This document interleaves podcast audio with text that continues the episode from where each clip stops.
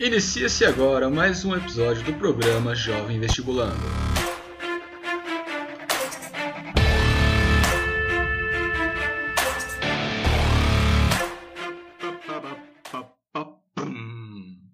Olá, que tal? Buenos dias. Ou você prefere hello, good morning?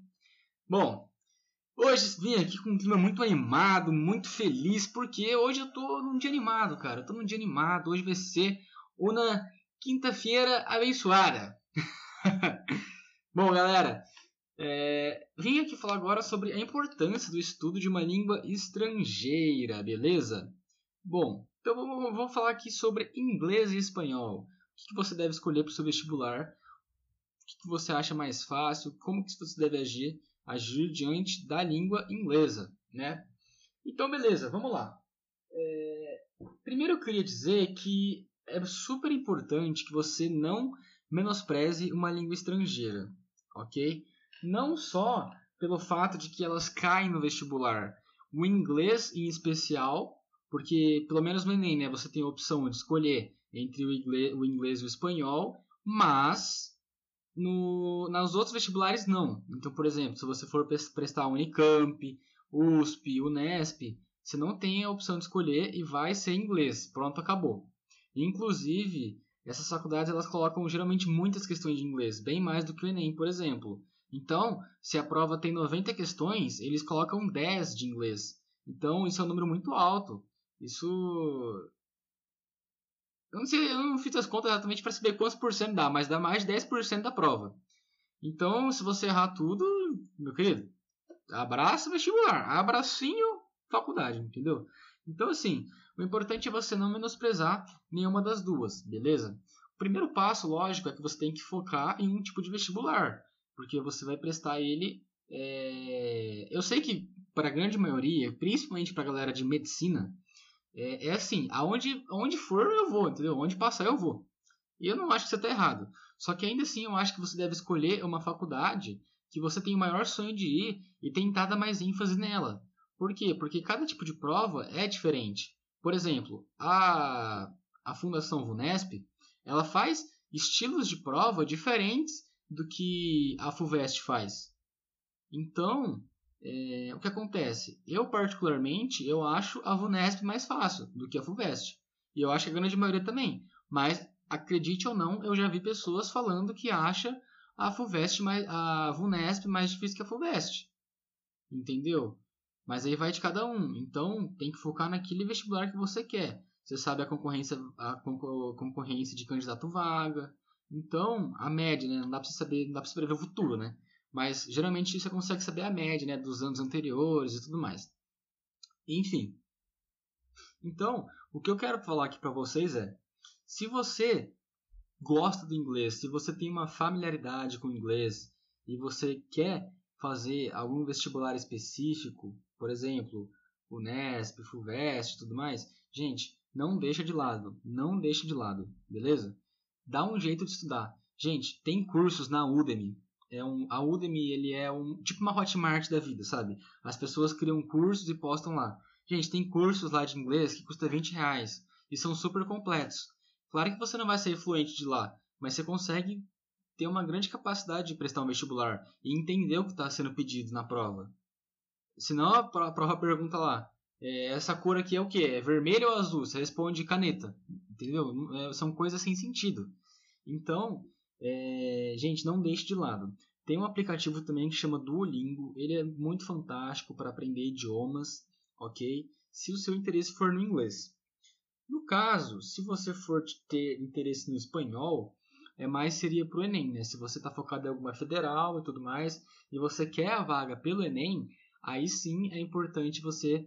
É... Não é importante, né? Porque você tem a opção de escolher entre o inglês e o espanhol também. Só que se você tem muita dificuldade no inglês, muita dificuldade mesmo, aí você tem a opção de ir para o espanhol. Porque o espanhol também é uma língua latina, então ele tem muitas similaridades com a língua portuguesa. É, assim, o espanhol também te abre muitas portas, né? Aqui na América do Sul, o Brasil é o único país que não fala espanhol, né? Todos os outros países é, são fluentes em espanhol, né? Argentina, Uruguai, Bolívia, Peru, todos eles falam espanhol como seu idioma nativo, né? Claro que tem alguns outros aí, por exemplo, a Guiana Francesa, né, que também tem francês e tudo mais, mas ele é, é um caso mais específico. É, de português mesmo, mais ninguém aqui fala. Mas se torna um pouco mais fácil de aprender o espanhol para a gente que já é falante nativo do português, porque são línguas muito parecidas, né? Então, é, muitas palavras, é, substantivos, adjetivos são parecidos. Então a gente já tem um grande vocabulário, mesmo que a gente não sabe exatamente o que, que a gente está querendo pronunciar, mas a gente já tem uma ideia, porque acaba sendo mais parecido, beleza? Então, é, a, a, a ideia aqui é a seguinte: se você tem muita, mas muita dificuldade com o inglês e é, acha que vai se dar melhor com o espanhol, estude o espanhol. O espanhol é um pouco mais fácil. Na minha, para mim, pelo menos, eu acho um pouco mais fácil.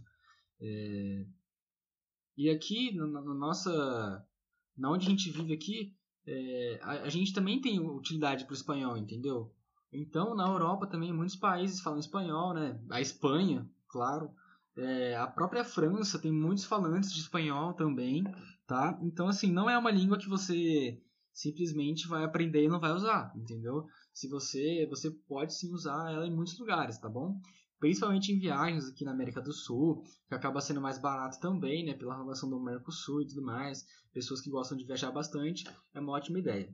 O espanhol, a mesma dica que eu dou é a mesma do inglês. Tem cursos na Udemy, tem cursos na Hotmart. O Duolingo também é gratuito para o espanhol, para o inglês. Então, gente, só não deixe de fazer. Só não deixe de fazer, tá bom? É... Agora, voltando no inglês, é... o, interessante do inglês é que para aprender ele, você não vai aprender ele só para passar no vestibular, beleza? Porque na verdade o inglês ele tem uma importância internacional, né? Ele é considerado hoje em dia a língua internacional, né? Línguas que foram criadas pela humanidade, como o Esperanto, que a ideia era de ser uma língua internacional, não conseguiu se popularizar tanto como o inglês. Porque, na verdade, o inglês ele, ele é uma língua simples, né? ele é uma língua que não exige, não tem muita gramática, né? são regras simples. Mas ainda assim é, é uma língua diferente né? da, da nossa cultura. É diferente do espanhol, né? por exemplo, que é uma língua latina, então acaba sendo um pouco mais simples de, se falar. Né? Mas enfim, o inglês ele tem uma importância tanto no seu vestibular, né, como eu disse, se você for prestar específica, é, para você ler artigos depois, a grande maioria de artigos, experimentos, é, relatos são em inglês, gente. Então, por exemplo, se você for fazer medicina, gente, vai ter tem tem faculdade de medicina que tem aula de inglês dentro, porque é impossível você sair um médico sem saber falar inglês. Então, gente, vamos lá, tem que saber falar inglês interessante seria você saber falar o espanhol também. Você já seria quase um poliglota, né? Imagina, saber falar português, inglês, espanhol. Meu Deus, você já tá assim, você já se desenvolveu numa vida, já, você já tem uma vida garantida, cara. Se não passar na faculdade, tenho certeza que você vai encontrar um bom emprego, porque é, você consegue colocar no seu currículo isso também, né? Então, enfim, é, a comunicação internacional, né, vários outros países que você for viajar, né, para Europa, se você for, Japão, inglês, gente, inglês, não tem, não tem erro. É, e agora eu faço, né, eu faço o inglês dessa forma também pelos cursos da Udemy e pelo Duolingo, beleza, galera? Só que eu faço aula de espanhol, então é, eu vim aqui dar algumas dicas para vocês também, né, queria dar algumas dicas são coisas assim que eu acho que pode mudar a forma de você ver a língua. De você ver a língua não, de você ver algumas palavras, na verdade. Né? Então, por exemplo, em espanhol, é, vamos supor que eu queira falar eu, é yo. Então, yo cocino, eu cozinho, né? Você pode perceber que isso é uma frase muito simples e que, mesmo se eu falar em espanhol, você vai conseguir entender. Yo cocino. Você vai achar diferente, mas você vai conseguir entender, porque é parecido, tá bom? Só que a escrita dela, que é na forma como vai cair no seu vestibular, é diferente. Por exemplo, o Joe se escreve com Y-O. Aqui no Brasil a gente lê, leria basicamente Yo. Yo. E, e, não é assim. Então, por exemplo, se você ler na prova lá, Joe, está se referindo ao personagem, né? Eu. É, agora, por exemplo, LL. LL lá tem um som de J. Então, por exemplo, é, de amadas. Diamadas, na verdade, começa com LL. É L-L-A-M-A-D-A. Diamadas. Diamada. É, então, você pode perceber que é, se você lesse isso, L-L-M-A-D, você, você ia ficar assim, gente, que, que porra é essa? Mas a partir do momento que você coloca, transforma o LL em J, já fica mais fácil de você entender, porque a pronúncia você consegue identificar melhor. Então, chamadas, Javes, porque chaves lá também são com LL. Então, Javes, chaves, entendeu? É, uma coisa interessante também é que lá as palavras nenhuma termina com M, todas terminam com N, tá bom? Então, trem, tudo com N, tudo com N. A única palavra assim, né, que termina com M lá seria álbum, só que álbum também é... vem do inglês, né, na verdade. Então, eu acho que é por isso que continua terminando do M, né, mas não sei. Não sei explicar certinho. Mas enfim, eu sou professor também, né, gente? E uma outra coisa interessante é que lá é, não se pronuncia o H, tá? Então, por exemplo, oi. Oi, na verdade, se escreve H-O-Y. Oi.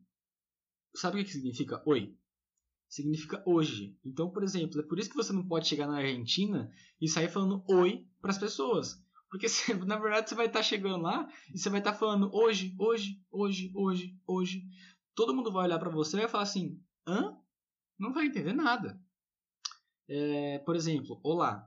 Na verdade, o olá se escreve H-O-L-A. Só que o H não se pronuncia, né? E uma coisa interessante também é que lá eles têm 27 letras no alfabeto. Né? Lá não, é. O espanhol tem 27, 27 letras no alfabeto. Tem o acréscimo de o, de o N, que na verdade é um N com um tio em cima. Só que isso não é um N com um tio em cima, é uma letra lá. Então é o N. Então, por exemplo, ninho. Ninho, na verdade se escreve N-I, N com tio em cima, O. Ninho. Esse N tem, os, tem, tem esse som mesmo, né? Então, é, são essas pequenas diferenças, né? Essas dicas que eu tenho para dar para vocês. Claro que tem muitas coisas diferem também, né? Por exemplo, o alfabeto, os números, uno, dos, é, o alfabeto, por exemplo, o H lá não é H, é H. O G se pronuncia Re. O J se pronuncia Rota. É, o Z é Seta. Então, é, tem diferenças, tá? Só que é uma língua ainda muito mais simples para falantes nativos do português aprender, beleza? Mas o, principal foco desse, desse episódio que é não deixa de é, praticar uma língua estrangeira, seja ela qual for, seja ela inglês, seja ela espanhol, porque vai cair no vestibular e você vai precisar para a vida, tá bom? Isso vai ajudar para você conhecer culturas, para fazer viagens e tudo mais. Gente, é isso então. Espero que tenha ajudado vocês de alguma forma. Infelizmente chegamos ao fim de mais um episódio. Espero que vocês tenham gostado e aproveitado. Mas a gente se vê no próximo, muito em breve. Abraço!